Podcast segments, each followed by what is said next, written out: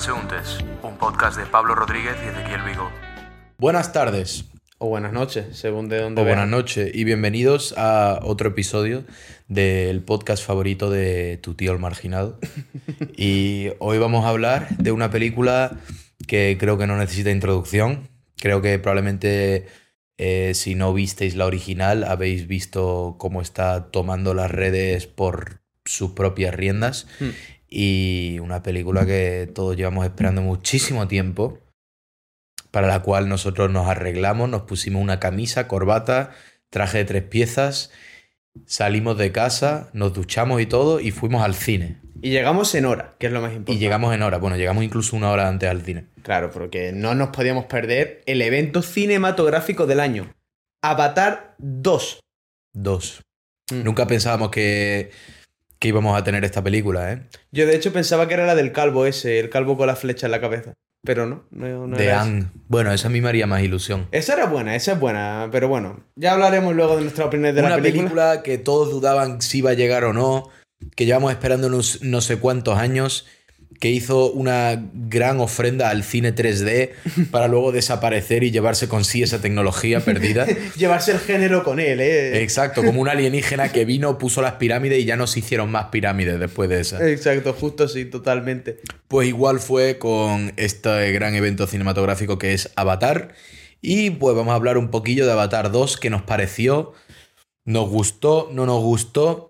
Bueno, tú con tu sumario parece que la has destrozado, pero bueno, diremos cosas buenas también, de ya no ha sido todo negativo, pero es verdad que tenemos opiniones como mucho más encontradas que con otras películas, ¿no? Yo creo que tenemos opiniones muy mixtas, ambos, con diferentes conceptos y enfoques de la película, pero ambos tenemos opiniones muy encontradas en muchos. Como evento, esta película es grandísima. Sí, la recordaremos. Avatar 2, eh, con lo anticipada que ha estado, tiene que ser una de las mayores películas de, de- de la década, incluso, simplemente con... De la década, uf, te atreves, ¿eh? En anticipación, sí. Bueno, no sí. estoy hablando Es que es en- anticipación es difícil Anticipación, superar lo que sí. sido esta película. Porque es Avatar en, en muchas. En muchos aspectos. Es la película. Cuando tú piensas una película impresionante en el Mm. cine, es la película. Visualmente y en tema de efectos especiales y todo eso, es la película. Es la que causó sensación Mm. con lo bien que utilizaba lo- los efectos digitales y el mundo que, cre- que creó, la inmersión y sobre todo yo creo que lo que más destacaba de Avatar es que era un cine muy, muy fresco. Mm. Era un cine de fantasía, pero no era lo típico que hacen siempre como los típicos aliens o la, la típica película de piratas o la típica western. Era algo bastante fresco al género.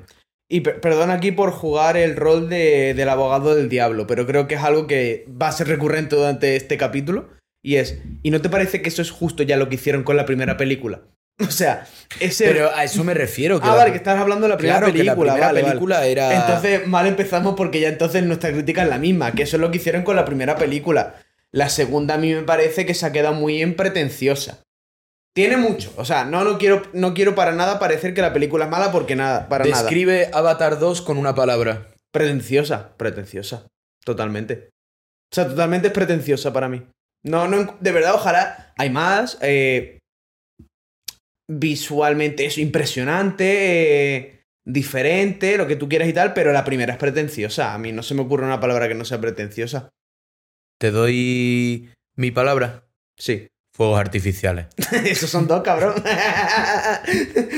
No. Con un guion en medio. Claro, con un guion. De- A ver, va- eh, lo que está claro de Avatar es que visualmente es preciosa. Eso no Mm. se lo puede quitar nadie. Sí. Eh, tanto la fotografía como el mundo en sí que entraña tiene un nivel de inmersión y tiene un nivel de, de, de gráficos y de paisajes que es una locura, que no Mm. hay pocas películas. ¿Qué pasa? Que la primera película era todavía más impresionante porque se adelantaba mucho a su época con el tema de los efectos especiales Claro.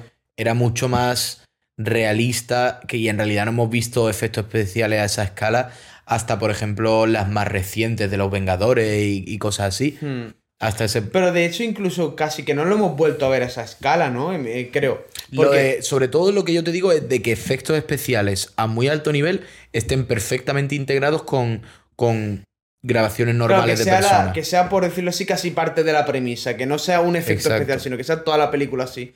Y que no llegue a ser una película de animación, una película con una estética diferente, ¿no? Mantiene la estética realista con los efectos, lo que dices tú. Exacto. Ya, sí, sí es verdad que eso es muy impresionante, pero es lo que te digo, se me queda como algo impresionante de, justo tú has dicho, la película más esperada de la década, pero me parece como que de lo que mm, presume son cosas de la década pasada. Es que estamos en 2022, es que tú... Los efectos especiales están claro que son algo muy innovador, muy Su rompedor. ángulo fresco era lo impresionante que es. Y ya en esta segunda película tendría que haber aportado algo más aparte de eso, ¿sabes? Para no repetir exactamente lo mismo. Y lo que suelen hacer películas así, por ejemplo, El Señor de los Anillos, eh, uno de los grandes fuertes que tiene también es lo impresionante que es y los efectos especiales y Sí, todo. pero el Señor de los ¿qué Anillos pasa? salieron las La tres, en- trama- las tres enseguida. O sea, salieron Claro. las tres en cinco años. Es que no, no tardaron más en Ha salir. esperado una década Avatar y el mundo ha evolucionado en esa década, el sobre mundo todo ha el mundo de los evolucionado efectos demasiado especiales. como para eso es verdad creo que a lo mejor es que saberla de dinero en el cine ya las cosas son lentas no se hace se trabaja en años. Pero yo una película como Avatar a saberla de años que ha tenido trabajo detrás. Es verdad que a lo mejor lo que le ha pasado es eso que esta película fue concebida muchos años atrás. Y a mí me da miedo precisamente eso lo de que tengan ya aseguradas la tercera y la cuarta película.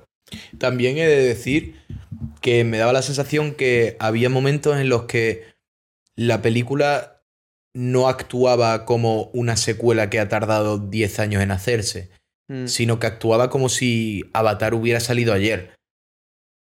¿Sabes a lo que me refiero? Como que ya te trataban con total familiaridad cuando, a ver, todo el mundo ha, vuelto si a ver Avatar y todo eso, pero yo, por ejemplo, que hace tiempo que no veo Avatar, los personajes se me habían olvidado. a mí me parecía totalmente eso Y encima que estaban todos ya en modo Navi, así que yo ni sabía quién era cuál. A ver, Jake Sully sí sabía quién era, obviamente. Pa- querían hacer pero- con Avatar 2 como si fuera eh, a- eh, Vengadores Endgame y ahí sin habernos metido 17 películas antes. Me parecía Claro. eso, como que lo que tú dices justo, como que parecía que toda la trama estaba en medio, que eso es lo que te digo. Muchas películas justo hacen eso, te meten, de, no te hacen ni, ni preámbulo ni nada, te meten del tirón en la trama.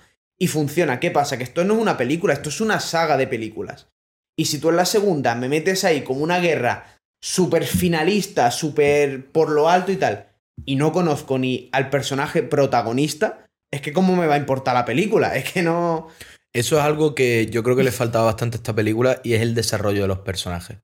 Aparte de que los personajes, que también lo vamos a hablar, me parecían la mayoría bastante Planos. muy planos, eh, completamente bidimensionales, Mm. eh, daba la sensación de que no te daban suficientes momentos para que llegaras a conocer bien a los personajes y entender sus, propósitos y motivos. Es que era todo. A mí me, pasa- me pasaba con todo. O sea, hasta yo que luego lo que te dije, hemos pasado el fin de semana hablando de la película en detalle, antes del podcast. Y a mí lo que me pasaba era eso, que hasta en frío decía, tío, no seas crítico de la película y decía, es que no hay un personaje que me importe. O sea, que te importe ni el protagonista. Es que el protagonista, tío, yo ese protagonista conocí que era un soldado hace nueve años y que se enamoró de una alien. Es que eso es lo que sé del protagonista. Y ahora de repente ya es el Cid campeador de ese mundo. Claro, y, y bueno, aparte es que era, a mí me parecía en algunos momentos un poco cursi. Eh, sobre todo las relaciones de los jóvenes y, y bueno, esto ya lo he dicho varias veces. Deberíamos destacar que no nos parece mala película. Es buena película y merece la pena verla Mm. porque es muy impresionante y el mundo que te mete... O sea, si somos críticos con esta es película es por la expectativa. Es el único motivo Completamente porque se supone que iba a ser la, la- gran, la gran película. de este año. Y en muchos momentos, pues mira quién se nos ha colado. No, ha llegado. Este viene del mundo de Avatar. A ver si alguien. Bueno, ya está. Te quedas un rato con nosotros, ¿no, Billy? Lo ignoramos, lo ignoramos. Lo ignoramos, es lo mejor que se No puede hace hacer. ruido y ya está, sigue. Pues el tema que a mí me pasaba con, con la película es que muchos de los jóvenes me parecía como muy típico, muy de. Muy de adolescente. Habla tú, yo, yo voy a echarlo. Habla tú. muy de adolescente las relaciones que tenían entre ellos. Me parecía que era muy típico eh, los problemas que tenían cada uno. Pablo es incapaz de echar a mi perro, por, por favor, esto que, que- que quede en vivo. Nah, es completamente incapaz. ¿Sabes qué? Sigue hablando tú y lo voy a echar yo. Sí, seguro. No. Estabas hablándome que las relaciones de adolescentes. Yo voy a hacer un preámbulo de lo que creo que va. No, Billy, porfa, déjame en paz. Mira, yo lo que. Porque además es que estuvo como media hora hablando de ello. Lo que le pasaba en la película es que pensaba que ninguno de los protagonistas tenían como eso, personalidad. ¿Y por qué? Porque está bien los arquetipos de personajes, creemos. Y al menos esto creo que es algo que compartimos los dos. A nosotros no nos importa cuando un protagonista de tanto una película como un libro, como cualquier historia, tiene un arquetipo muy marcado. Pero estos personajes que no eran ni arquetipos, era ya estereotipo en vez de arquetipo, ¿verdad? Era una cosa muy Eran insulsa. todos, eran todos los típicos Era personajes. el hermano mayor, el hermano mediano y el hermano pequeño. O sea, era, que eran El estereotipos. militar resentido, el hombre de familia, eh, la madre Hmm. La madre protectora. el hermano mayor protector, el hermano menor chulo que tiene algo que demostrar, la hermana rarita. Si la hermana del medio rarita. O sea, es que es una cosa.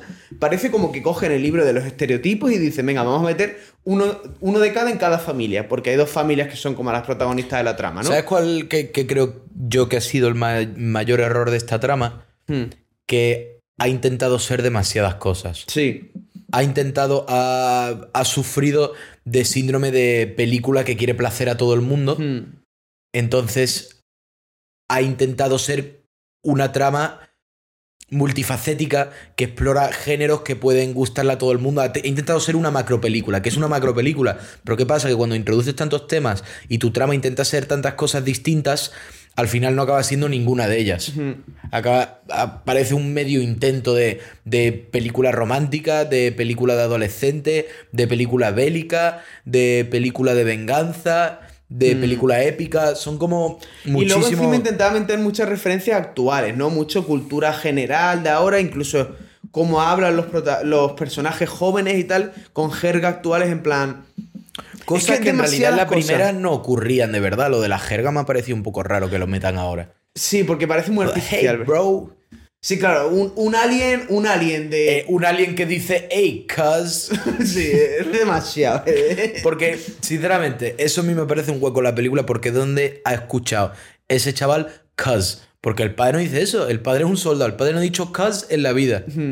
Aparte, lo que me ha pasado también es que el James Cameron este me parece que ha hecho, se ha flipado mucho y ha intentado hacer como una cosa entre El Padrino y Endgame. Y es en plan, obviamente no es El Padrino ni se acerca a la trilogía del Padrino, lo que va a hacer con Avatar, a, saber, ojalá me calle.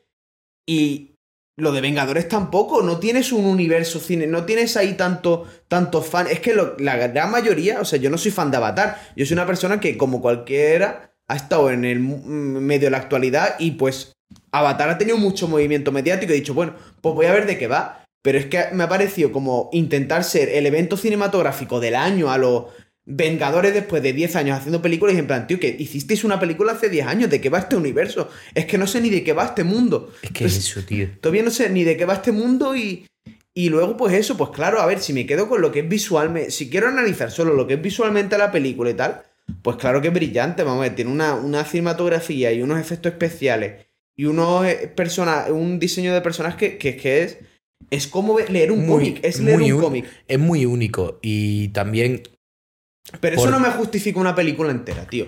ya... Veo un, ani- veo un corto de esto A ver, que- el problema que tenían es como tú has dicho, lo de intentar ser Endgame, ¿sabes? ¿Qué es lo que pasa en Endgame? ¿Cuál es el mayor, eh, por decirlo así, atractivo que tiene que Endgame? es el culmen. Claro, que han construido todos estos personajes que has visto en películas individuales. Es decir, cada personaje ha tenido su propia película. Hmm, Y tú a esos personajes los conoces muchísimo. Hmm. Igual que el que se ha tragado One Piece como yo los ve como miembros de su familia, los Mugiwara. Pues igual. Entonces ves Endgame y ves la culminación de todas las historias de estos personajes. ¿Qué pasa? Que esto intenta hacer un Endgame al mismo tiempo que introducirte estos Sí, personajes. sí, intenta hacer Endgame y la primera película de Iron Man a la vez. Entonces, como tío, ¿no? Tienes que poner un conflicto que sea más familiar, ¿sabes? Que se entienda, que se entienda más, que genere más. Que se entienda más sin que sea en tu cara, porque es lo que tú me, diji- me dijiste tú, por ejemplo. O sea, todo el arco de, de las ballenas, o de, ¿cómo se llaman? Turux, ¿no? Turux. Sí. Sí, pero no va- vamos a intentar Bueno, hacer sí, perdón, spoiler. no, no spoiler, pero bueno. Uno de los arcos es un tema que toma como, toca mucho la actualidad, un tema que puede ser muy... eh, que sintamos mucha empatía por él. Pero es que el problema es eso, que es eh, a lo mejor el único arco de la película que es real o que es actual y, te, y es demasiado en tu cara. Es en plan, tío, déjame sacar mis conclusiones de una película. No quiero que tú como película me estés explicando lo que tengo que pensar y por qué tengo que pensar ello. Es como... O sea, El mayor error de una película puede ser decirle a la audiencia algo que ya sabe o llevarle a pensar algo que ya ha pensado. Simplemente reiterar en lo, el- en lo obvio. Como Totalmente. Un, un padre debe proteger a su familia. Antes, justo después de mostrar el ejemplo de un padre que tiene necesidad de proteger a su familia. y un padre que su único personaje en toda la película es defender a su familia. Pero lo que te he dicho, todas estas cosas nacen de lo mismo. Y es de que Avatar ha intentado ser una película Claro. para el pueblo, para todo para el todo el mundo. mundo. Esta película ha intentado ser para todos los públicos. Entonces, pues claro, ha infantilizado Una mucho película que se ha construido sobre las expectativas y el boom de la primera. Hmm. Entonces, ha pasado de ser un proyecto que es una extensión de una historia previa a un proyecto que es una extensión de expectativas previas. Sí, sí, vamos a es. Entonces, ese ha sido, ese ha sido el problema. Para mí, el mayor problema de esta película es la trama. Es cómo evoluciona lo, lo simple y, lo, bana- y no- lo banales que son algunos de los personajes, lo predecibles que son los conflictos y la falta, la falta de, de dimensiones en los personajes Escúchame. y en los problemas y en, la- y en las relaciones entre personajes. No hay nada inesperado. Nada, nada, no hay nada. nada de dinámica pura, de, de, de magia interpersonal que tú te imaginas en una trama que tiene personas reales, que se conocen, se quieren, se odian. Son como. son NPCs. Que sí, que sí, totalmente. Esta película es como si cuando em, hace dos o tres años o hace dos o tres días nos reunimos con nuestros colegas y con la calentada dice, ¡buah! Montamos una cadena de repartir pizzas y es la mejor cadena de repartir pizzas del mundo. No, ya existe el telepizza por un motivo. En plan, tú no vas a llegar y explicarle el telepizza cómo se hace. Pues esta película al cine es lo mismo, es en plan, vamos, que es una buena película. Está bien. O sea, yo para mí... Que la pizza del telepizza está bueno. Que sí, Te, esta- viene, te, viene a su, te viene a su hora. Tiene queso de sobra. La masa está gruesa. Te pone guarrísimo. Por todo lo que quiere rajar yo de esta película. Pero. Está buena. está buena. está. Claro. Pues esta Al película final- igual, por mucho que yo quiera rajar esta película, que qué asco, que no sé qué y tal. Dentro de 20 años, 2022, recordaré pues Avatar, pues que será de las películas del año seguro. A ver, tenemos que recordar, eh, para que dejemos aquí las cosas claras. Estamos siendo muy críticos con esta película Porque nos duele. porque nos duele. Porque lleva mucho tiempo haciéndose y, y es una película que ha generado muchas expectativas y creo que se ha quedado muy por debajo de las expectativas. Las expectativas visuales las ha superado con creces porque era una película impresionante y si la llegas a ver en 3D también, nosotros no la vimos en 3D, pero mi familia sí la vio en 3D y flipó en colores, parece que te están tirando Escúchame, flechas a pero ti. que me he visto vídeos de estos de 24 horas en directo en YouTube de una radio de Lofi con unos visuales también muy locos, que me he quedado flipándolo también lo más grande, ¿sabes lo que te digo? Ay, que está muy bien, no Que quiero... eso, que la, que la película nos ha gustado. Pero estamos siendo muy críticos porque, eh, aunque sea ese tipo de película, es una película tipo Vengadores, una película tipo Marvel en la que. Es buen entretenimiento, pero no buen cine, en mi opinión. Exacto, a eso es lo que queremos llegar. En este, en, en este podcast, sobre todo, eh, lo que perseguimos, por decirlo así, o es ser lo, unos gilipollas e intentar... lo que es el, lo que es el santo grial de este podcast es descubrir y comentar buen cine. Hmm. Y buen cine como, como ese concepto idealizado, puro, de Hmm. oro, que tú te imaginas cuando piensas en cine. El- Mira, queremos ser solo uno más. O sea, si este señor es X pretencioso haciendo la película de Avatar, nosotros somos X más uno. Solo vamos a ser un poco más pretencioso en nuestra definición de cine.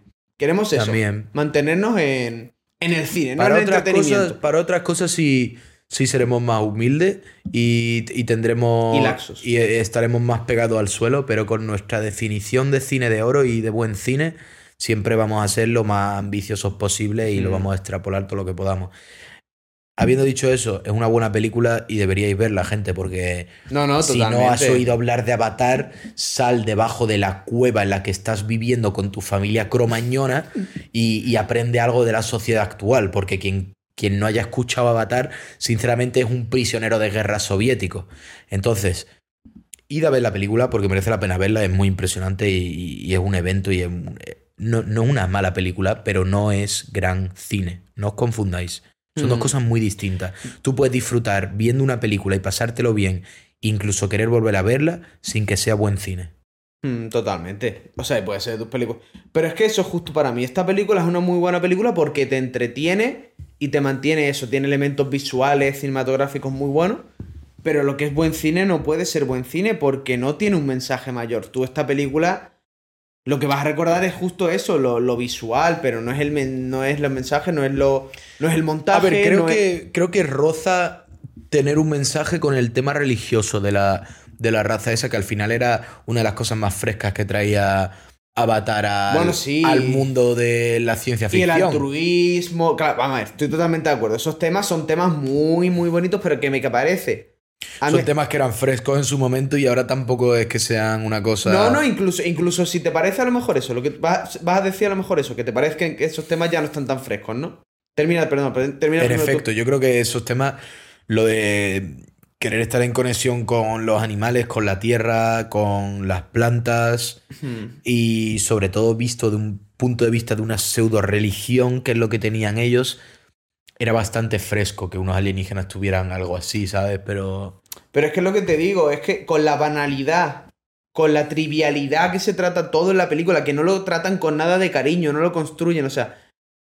Me refiero, es verdad que, bueno, la película 1, pues sí, sí trataban ese tema, la naturaleza. Yo, ya sabemos, viendo la película 2, que ya es un mundo en el que esta sociedad respeta la naturaleza y tal, pero aún así, siendo una película segunda que va a construir este universo y tal, es que no trata con nada de cariño. El tema es como, plan, somos todos muy cariñosos, curamos la naturaleza y tal. Pero es todo muy rápido. Lo que tú dices, todo teniendo, metiendo muchas cosas a la vez. Y al final, a la conclusión que llego es como. Es que es el equivalente de cuando volví andando de la universidad por Madrid y me encontraba en el centro a los testigos de Jehová, justo cuando había salido de la universidad y me empezaban a hablar de. a darme la, chapa con que si quería ir a, una, a unas reuniones de unas charlas y tal, y en plan a lo mejor me interesa más o menos tu tema, pero es que simplemente como me lo has presentado, es que es la manera, es que vas pillado en el peor momento y en la peor situación. Yo creo que la peor manera de venderle nada a nadie es ser pesado. Eh, no, no, totalmente, es que es totalmente, y es una cosa que es que no, no es que sean pesados, sino que simplemente lo tratan con tan poco cariño y tan poca sutileza, te tratan como quieren que sea esa película tan para toda la familia, para niños y tal, que es que explayan tanto los mensajes que dice, tío, anúncemela como una película de niño. Y si es una película de niño, a mí me encanta. A mí me, encanta Studio Ghibli. Yo me veo una película. Pero es que era explícita, tampoco era de niño. Simplemente Por eso te digo. a nivel trama tenía la complejidad de una historia de niño. Eso sí. Totalmente. Si tú me explicas 20 veces, este es el tema, y oye, vamos a por el bueno y el malo y tal, no sé qué, y, es una, y casi toda la exploradora, como son la mitad de las películas de Studio Ghibli, pues te lo veo porque es parte del marco y tal, pero es que en esta película era demasiado. no comparamos con con Estudio Ghibli porque...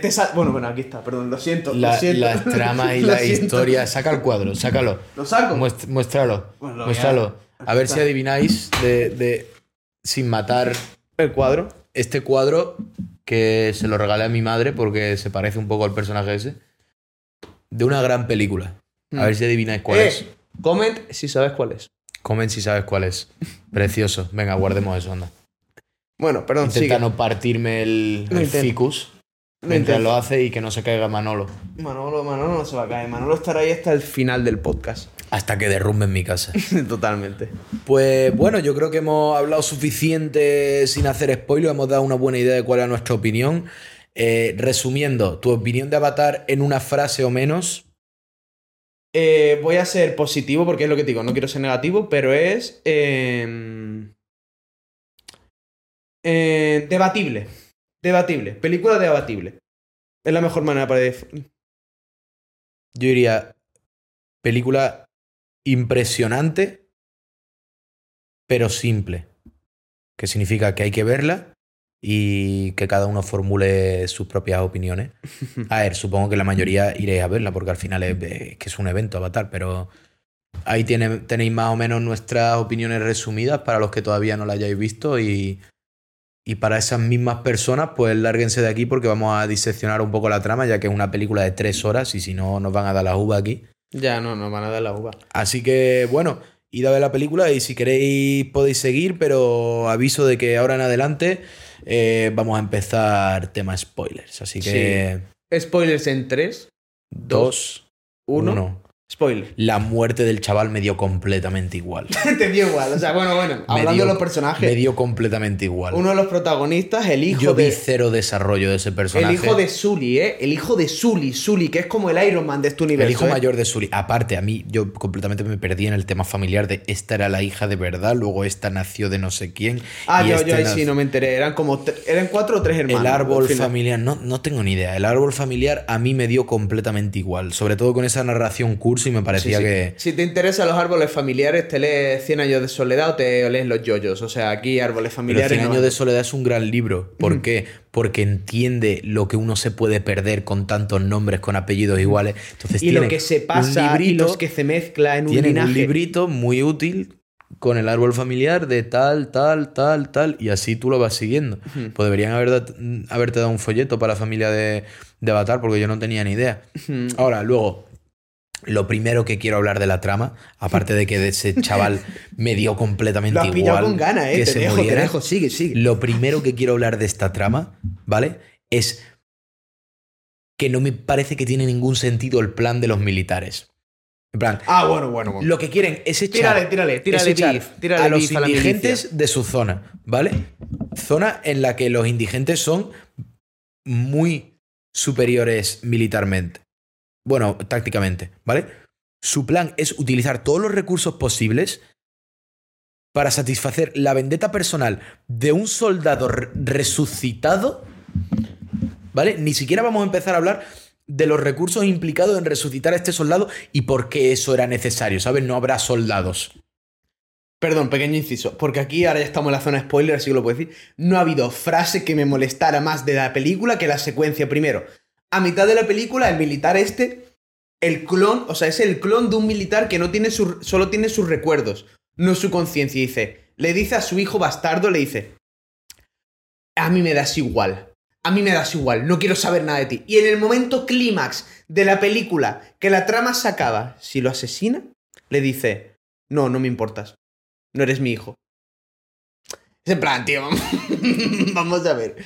Plan, guionistas vagos eh, eh, por definición, o sea, es en plan, vamos a ver. Tema guion desastroso. Lo que está diciendo es que no tiene ningún sentido que utilicen tantos recursos para que este hombre vaya a cazar al líder de los Navi, que se ha quitado de en medio. Plan, ¿de qué va a servir? ¿Qué piensas? ¿Que los Navi se van a rendir todos? Los Navi eran Navi antes de Jake Sully y seguirán siéndolo después de Jake Sully, ¿sabes? Porque Jake Sully muera, dirás tú que va a cambiar. O sea, para el único rey que tienen con cuatro dedos en vez de tres, le va- eh, ese es el que va a hacer la diferencia, ¿no? Que le hagan caso al, al raro. Es que no tiene sentido, además No, utilizando sí, sí, no. todos esos recursos, quemando bosque. eh, aparte, que parecía que la fuerza principal de esa película, que era el, el- el ejército de los marines que estaba viniendo ahí, parecía un personaje secundario. Porque literalmente el- lo único que hacían para la trama es ser una herramienta para la venganza del coronel. Hmm. Ese. Porque no hacían otra cosa. No tenían intereses propios ni le decían, no, queremos esto y esto. Básicamente dialogaban de vez en cuando. Eran mandados, eran mandados. Tenían a la general esta, que era la, la mujer de los sopranos, que yo no me lo tomaba nada en serio, a la Carmela de los sopranos. Pero es que no has visto los sopranos. No, no he visto Los Pero tú después de ver a la Carmela de los sopranos. Ah, esa era la, como la coronel Exacto, de- de- riñéndole a, a- a Tony Soprano por comer demasiado buliñón, de pronto tú la ves ahí de general y no, un planeta. no te impone tanto, la verdad. Es que me parecían todos unos beitras. Y es que literalmente la introdujeron de exactamente la misma forma que introdujeron el personaje del coronel en la película pasada. Haciéndose la dura y no sé qué, y andando todo eso. Es que muchas partes, eso es una cosa que no me ha gustado de esta película. Ya, que no son paralelismos, son secuencias Repet- idénticas. son repeticiones. Una cosa, un paralelismo que tú dices, ah, esta estructura es similar a la anterior porque está aludiendo a que la trayectoria es similar. No. Y otra cosa es hacer exactamente lo mismo.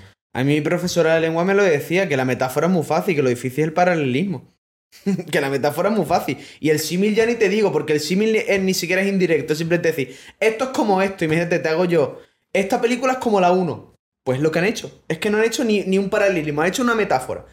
Y me Eh, parecía también que, que, una que- metáfora muy mal hecha. que muchos arcos de personaje, para mí, no tenían, no tenían energía, no tenían ganas. Pero- Parecían como muy pobres, ¿sabes? Como... A ti que te encanta, que es que te encanta hablar de los arcos, porque a ti te encantan los personajes. ¿Había un arco de personaje en esta película? había, había varios que yo, que yo distinguía. Estaba el arco Sully, Jake Sully, intentando aceptar eh, que su familia corre en peligro y todo eso. Estaba el arco del chaval. Con la ballena. No, no, no, del chaval este, el que era humano. Ah, sí. El arco de la relación entre él y su padre, la relación en los Navi. Luego estaba el arco del hermano joven. Mm. Y, y bueno, también estaba el arco de ellos integrándose en la sociedad del agua. Yo y la hermana, ¿no? Y la y el hermana. arco de venganza. Y la hermana que era la rara, ¿no? Y el arco de venganza del, del coronel. Esos son los arcos que veía. Pues es que a ninguno de esos arcos, aparte de el de la relación de ellos con los de la tribu del agua, ninguno de los demás arcos me daba la sensación de que de verdad tenían energía. Parecían que lo había empezado como por antojo y los Mm. habían dejado flotando en el aire. Como que no se habían esforzado por hacer que esos arcos se desarrollen. Mm. Me parecía que muchos de los eventos de esta película, en vez de ayudar a profundizar en los conflictos de ciertos personajes Mm. y a, a potenciar que ciertos personajes se pongan en situaciones difíciles y los, y los conozcamos más, me parecía que era muy secuencial la película. ¿Sabes? Que pasaba esto y luego pasaba Era, esto. Venga, vamos a hablar de este tema y luego del otro. Y a mí lo peor que me pasaba, porque tú sabes que yo soy loco, yo soy el contrario, a ti te encantan los arcos, a mí me encanta sacar como las conclusiones de los arcos. Pues a mí los temas principales que trataban estos arcos es que me tocaba la moral. Es que me parecían una cosa tan simple y tan eso y tal. O sea, me tratas. El único tema que principal que sacamos de la película no es eso, como el ecologismo, el, el no ser tan centrados en los humanos y te- entender nuestro lugar en el mundo, respetarlo a la naturaleza. Y el ejemplo que me pones es una puta ballena, tío. O sea, me pones una trama de, de matar ballenas, lo que ya me decían mis abuelos que estaba mal hacer. O sea, en la época de mis abuelos ya Sí, eh, men- menudo problema de Greenpeace 2010 o sea, me que, sacado, ¿eh? que el ecologismo y el tema del cambio climático y tal, yo creo que ha evolucionado un poco en los últimos 50, 60 años, como que me estás hablando de que cazar ballenas está mal. Yo creo que todos estamos de acuerdo en que cazar y los que no lo están ya están señalados por la sociedad por estar haciendo algo que está mal. O sea, vamos a Los hablar que de no algo están más son los que están cazando las ballenas. Claro, en plan, vamos a estar de algo. Vamos a hablar de algo más fino, ¿no? De algo más interesante. ¿Qué coño me O sea, no me importa. Claro que me importa que esté más. Pero me refiero que ya es algo en lo que estamos de acuerdo. Es como si me sacas a día de 2030 una película novedosa sobre lo mal que lo hicieron los nazis en el holocausto. En plan, sí, está muy mal, lo sabemos ya todo. Pero en plan, no intentes como que esto sea novedad. Al revés, esto ya es un, un- un conocimiento que has adquirido en nuestra sociedad. Evolucionalo, dame algo nuevo, si no, no seas tan Yo tuve- pretencioso. yo Si no, no seas tan pretencioso, que es lo que Yo eres. tuve la misma experiencia, tú sabes que en cada colegio te dan tu típica charla de que viene un policía al colegio y habla sobre que las drogas y las fechorías están mal. Ojo, arco, y como arco yo de me, Ezequiel, arco de como yo me movía mucho de colegio, estuve en como cuatro colegios distintos y en, en cada uno de esos colegios tuve la misma charla con el policía. Y en plan, vale, eh, la primera vez que me hablaste a mí de siete años y me dijiste que las drogas están mal, me quedó claro. No tenías que reiterar en ello. No, no he cambiado de opinión y he pensado en asesinar a alguien ¿eh? desde la última vez que nos vimos, ¿eh? Oficial Smith. Pero estoy totalmente de acuerdo que en ese, ese tipo de mensaje, y sobre todo eso es lo que te dice, en cosas como niños, y sea en cualquier ámbito, son mensajes que es que no puedes repetirlo 20.000 veces, porque es que además infantilizar a la persona a la que estás explicándole algo funciona cuando es la primera vez que lo, han- que no lo, que lo ha escuchado o cuando es la segunda si la primera vez no lo entendió. Pero cuando es la cuarta vez o la tercera que lo escucha, lo que tienes que hacer es al revés, es hacerle que sea algo que él se sienta conectado al tema. Si no dice, ah, bueno, esto es la que yo me han explicado 20.000 veces, no lo escucho. Y esta película era eso, era en plan explicarnos cosas que son temas del debate actual como si fueran cosas transgresoras y novedoras, y no lo eran. Es que ninguno de los temas era transgresor o novedoso, eran cosas que ya... A ver, el único tema que yo vería así bastante interesante, que, que merece comentarlo un poco en una luz positiva, era el tema de la filosofía de la tribu del agua. Mm. ¿Sabes? De cómo se acercaban al agua y el agua nunca empieza, nunca acaba, tienes que ser uno con el agua. Eso me gusta porque eso es como una nueva dimensión que le han añadido a, a la religión que tenían ellos, de que es bastante taoísta en el sentido de que es sí, sí. una energía común y todos Mm. somos parte de ella, es como un pozo común y, y cada uno trae y devuelve toda la energía que trae y todo eso. Y con la tribu del agua pues le añadían una nueva dimensión también con ese nuevo elemento que es el agua. Y, y era interesante sobre todo porque, a ver, está muy claro que está basado en tribus de la, de la Polinesia. Sí. Obviamente, es, vamos, Vamos, la tribu nueva, lo- los Más claro otros. imposible. Lo- ¿Cómo se.? Perdón, es que soy horrible. O sea, ya lo veréis a lo largo del podcast y lo habréis escuchado. Que soy horrible con los nombres y ya de nombres de tribus La gente, del indígenas. la gente del bosque y la gente del agua eran. Claro, la tribu, las tribus indígenas alienígenas, ya sé que soy malo con los nombres. O sea, los de los avatares normales, ¿cómo se llaman? Perdón. Navi. Los Navi. Y luego llegaban los Navis al otro pueblo que eran los del bosque, los del agua, perdón. Los del agua. Y los del agua eran samoanos, es lo que estabas diciendo, ¿no? Que eran. Sí.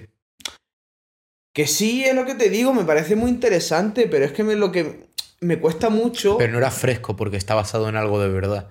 Algo que todos conocemos, ¿sabes? La filosofía de esta gente con, con el agua y, y con los animales del agua. A ver, y- yo, yo voy a decir una cosa antes de, de- de eso. De mi criterio en esta película, estoy clarís, tengo clarísimo que está totalmente sesgado por la expectativa que te pare- me tenía de esta película. Pero es que por lo que te digo, me parece muy pretencioso, tío, que me estás enseñando a gente alien que esta vez son de Samoa y que tienen en cuenta la costa porque viven en la costa. Es como si me llevas a lo alto de la montaña y me hablas de lo importante que son los halcones porque esa gente sabe valorar el bien, de, la labor que hacen los halcones en la ESO. Me refiero que que se me queda muy corta la película para lo que para tres horas, tío. Tú Hazme sabes la de que dos el- horas. Hazme una película de dos horas. Tú sabes que es lo único bueno que, que tenía, una de las cosas buenas que tenía la película, Hmm. y esto es un, un experimento de, de pensamiento que hice yo el otro día. Hmm. Si tú te pones a pensar en la película y, y piensas, ¿qué podría añadir para que la película fuera más impresionante? Básicamente todas las ideas que se, que se te ocurren o las típicas que se te ocurrirían las han implementado, ¿sabes? Eh, un gran animal extraterrestre, Hmm. eh, un nuevo poder relacionado con la conexión extraterrestre, Hmm. una nueva zona, una tribu distinta, Construye el nuevas, mundo. Construye nuevas, el mundo. nuevas armas, eh, peleas o revanchas de películas antiguas, eh, mismos conflictos básicamente repetidos, que todos los personajes principales arriesguen su vida. Si lo piensas, todos los elementos de hacerla lo más impresionante posible están ahí. Entonces, se, Mm. de ahí uno puede deducir con bastante transparencia eh, cómo se acercaron a la hora de, de, de la gestación del diseño de esta película. Yo estoy- ¿Cómo la pensaron? ¿Sabes cómo la diseñaron? Es verdad que eso es algo que no había pensado y creo que estoy bastante de acuerdo ahora que me lo mencionas. Porque de hecho, este es el único podcast que estamos grabando en frío. Es decir, que no es el, es único podcast que no. En efecto, porque siempre vemos la película y justo después grabamos, pero Han pasado ahora- dos días casi. Sí, es domingo y la vimos el viernes por la noche, En así el que estreno la hemos tenido el un poco de tiempo para... Pero aún así, justo por eso me parece más incluso. tiene- pongo más en valor lo que me has mencionado justo. Porque creo que esta película lo que me está pasando es justo eso. A lo mejor que lo que tengo es la expectativa. Pero que realmente a lo mejor dentro de tres meses o en dos meses, que es lo que pasa con la gran mayoría de películas que luego recuerdas, en algún momento piense en ella y dije, oye, pues, pues no, no estaba tan mal. Al final lo que estaba haciendo es justo eso. Y una Eh, película que un pinchar- buen rato. no, y- o a lo mejor esta película en, en este momento la estoy viendo eso como algo pretencioso y de pasar el rato y luego en unos meses dijo, pues precisamente eso era el mensaje de la película, ser pretencioso y ser pesado con el mensaje de las ballenas y con el mensaje del otro y tal, mensajes muy simples a lo mejor para mi primera visual, pero que Con el sí son- mensaje de que si eres vegetariano, eh, No, pero no, los no. peces no te dan pena, eres un hipócrita. Mira, escúchame. Bueno, no, no la voy a liar. no, sí, sí. Si eres vegetariano, eh, más te vale que no lleves nada, en plan, nada de cuero, que, que- que tengas la conciencia totalmente impoluta. Porque si no, lo único que estás aportando, porque no estás haciendo que el mundo se muera menos, es que tus pedos huelen a garbanzo. estás matando amigos tuyos. Porque tu contribución al CO2 que, a- que aportas al planeta es la misma. Con tu vuelo a irte a Ibiza el fin de semana aportas lo mismo que comiendo carne yo tre- un- tres meses. Así Tu hamburguesa vegana, esa guapísima de carne falsa, probablemente utiliza una cantidad de, De- químicos y una cantidad de energía a la hora de producirla que causa el mismo efecto en el medio ambiente que una de vaca. La Exacto. verdad, eso para empezar. Pero bueno, no nos vamos a poner políticos, cada uno puede comer lo que le dé la gana, pero sobre todo, gente, respetar las decisiones de cada uno y la amabilidad por delante. Volviendo a esta película, Hmm. qué malo me parecía el... Volviendo a lo de ser positivo, qué malo. No, hombre, sí sigue. Qué malo te Qué parecía malo que- me parecía el guion del, del militar. Me parecía la cosa más típica de la historia. Me parecía que lo que lo había generado el, el típico eh, programa este de inteligencia artificial que tú le, le pones algo de diálogo y te genera las frases, pues igual. Mm. Era todo como, tío, duro, estoico, despiadado, que lo que quiere es matar a este. Tenía un único momento real de la película. Claro, es como único momento real y relevante de la película cuando él ve su propio cadáver. Eso era el, pro- el- el- Escúchame, eso era el momento Escúchame. más profundo para mí de toda la película. escúchame. Con diferencia. Para mí, el más profundo. Pues- Hasta que simplemente estruja la Eh, calavera vale, vale, y no gracias. sacan ninguna Gra- conclusión de ella. gracias. No cambia nada. Gracias por decirme eso, que es que eso, es verdad que ese momento como que se Un encuentra... hombre enfrentándose a su se mortalidad. encuentra su cadáver y ese momento ahí medio metafísico de que yo soy esta persona, yo no, es su dilema y tal. Y luego coge, vamos, parece como de. Vamos, casi recreando el, el- el esto de Shakespeare con la, coro, con, con la calavera. Es que es de, de cómica. Vamos, es de cómica, hace así y revienta la calavera y, bueno, vuelta a ser el chico Ah, malo. tenemos que, ya, ya que estamos hablando de este hombre, tenemos que hacer un pequeño, un pequeño inciso. Este hombre, ¿vale? Eh, para, para el que no lo hayáis visto, eh, el que hace el coronel se llama Stephen Lang, ¿vale? Mm. Eh, Espera, Noso- no lo siento. El arco de Stephen Lang puede que sea de los últimos arcos de este podcast, también solo por avisar de cómo vamos de tiempo. Pero... Stephen Lang, eh, si no me equivoco, tiene 70 años, ¿vale? tiene 70 años. Si os metéis en YouTube vais a encontrar un vídeo de él de, de su entrenamiento en su nevera, el típico que hacen de... Yo esto lo estoy descubriendo en directo, que me has enseñado un poco antes del podcast y lo estoy El flipando. típico, el típico que hacen de, de, de Men's Health. Escúchame, este hombre para 70 años está hecho un lince. Está hecho un lince. Ya me gustaría a mí estar así Un con lince 70 años. ibérico. Por eso me da pena que lo hayan hecho todo CGI, que no le hayan enseñado a él en ningún momento. Porque está hecho un lince. Karateca, tío, flexible, fuerte. Vamos, buscarlo, gente. Esos son nuestros objetivos cuando tengamos 70 años. ¿eh? Es uno de los arcos más interesantes que me ha traído la película. Bueno, y Sam Worthington también, que, que lo enseñan en.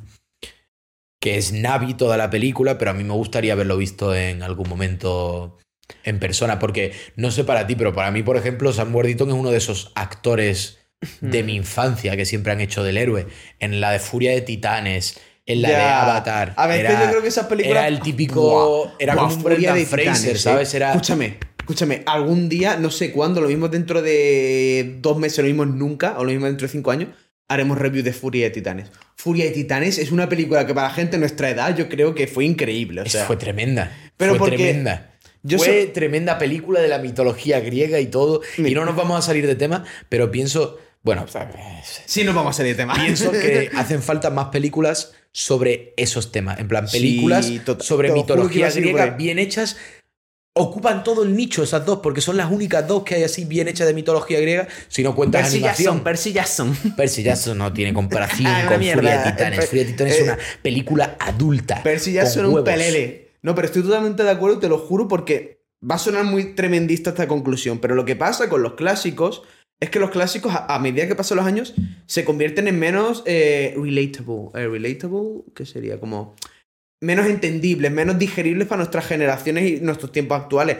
Entonces, para mí, una película que eso a mí me encantan, a día de hoy puedo decir que me encanta la mitología griega y tal, pero es porque cuando tenía la edad que tuviera, que ya no me acuerdo ni qué edad tendría, 13, 14, 15 años, eh, vi las películas de Furia de Titanes.